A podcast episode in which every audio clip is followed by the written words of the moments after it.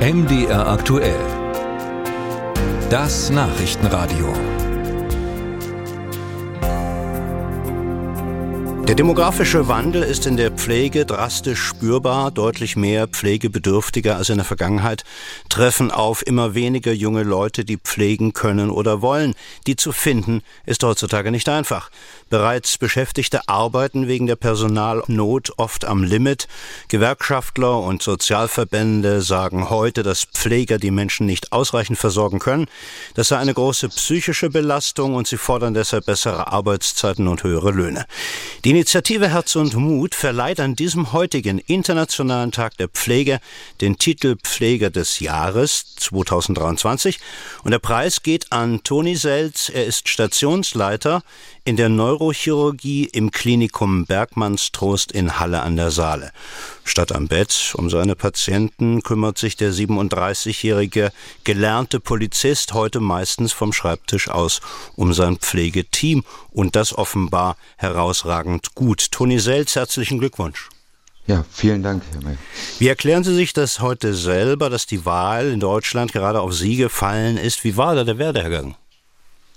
Ähm, mein Vorgesetzter, der Herr Schmidt, hat ähm, quasi nach Rücksprache in der Pflegedirektion ähm, mich als Kandidaten nominiert, ähm, um meine Tätigkeiten der letzten Jahre letztlich zu würdigen.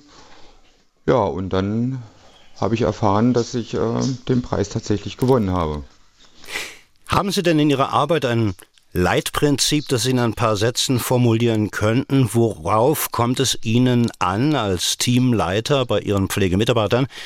Wie geht gute Pflege auch unter vielleicht personell und finanziell angespannten Verhältnissen? Arbeiten muss Spaß machen und die Arbeit muss ähm, oder im Team muss eine gute Laune herrschen. Und das schafft man natürlich nur gemeinsam, indem man viel miteinander redet ähm, und Probleme so erst gar nicht aufkommen lässt.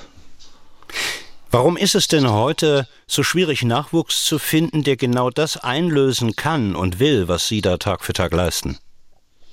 Ich glaube, das größte Problem der Pflege ist, dass die Gesellschaft die Leistungen der Pflegekräfte oder aller Mitarbeiter, die am Patienten tätig sind, ähm, nicht entsprechend anerkennt. Es geht nicht darum, nur ähm, auf Deutsch gesagt den Hintern abzuwischen, sondern Pflege leistet deutlich mehr. Pflege ist vielschichtig in seiner Dar äh, Darbietung.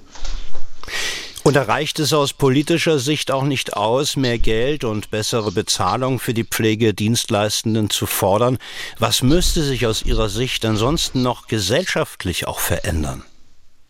Gesellschaftlich gesehen sollte die Pflege ähm, ein Beruf werden, der genauso die gleiche, äh, die, die, gleiche Anerkennung findet wie beispielsweise der Feuerwehrmann oder der ähm, Polizeiberuf, wo es, es geht schließlich um die Gesellschaft, die die Pflegekräfte versorgen, denn jeder Einzelne wünscht sich eine kompetente Pflegekraft, ähm, die ihn im Ernstfall oder im Krankheitsfall betreut und das meistens ähm, ohne entsprechende Anerkennung. Sie stehen ja als Pflegedienstleister im äh Krankenhaus Bergmannstrost in Halle, auch mit amerikanischen Krankenhäusern im Austausch. Was lernen Sie aus dem Ausland über gute Pflege? Im Ausland ähm, kann man sagen, dass der Pflegeschlüssel ein deutlich anderer ist und das liegt vor allem daran, dass ähm, die Pflege in der Gesellschaft ein angesehener Beruf ist und die Kollegen in den amerikanischen Häusern ähm, sind stolz darauf, Pflegekraft zu sein und zeigen das natürlich auch nach außen. Was hat Ihnen in Ihrer Ausbildung als Polizist eigentlich, äh, was Sie ja ursprünglich waren, für Ihren heutigen Beruf genützt? In, in erster Linie, dass ähm, jeder Mensch, der vor ihm steht, ähm, gleich ist und dass man in jede Situation mit Fingerspitzengefühl gehen sollte.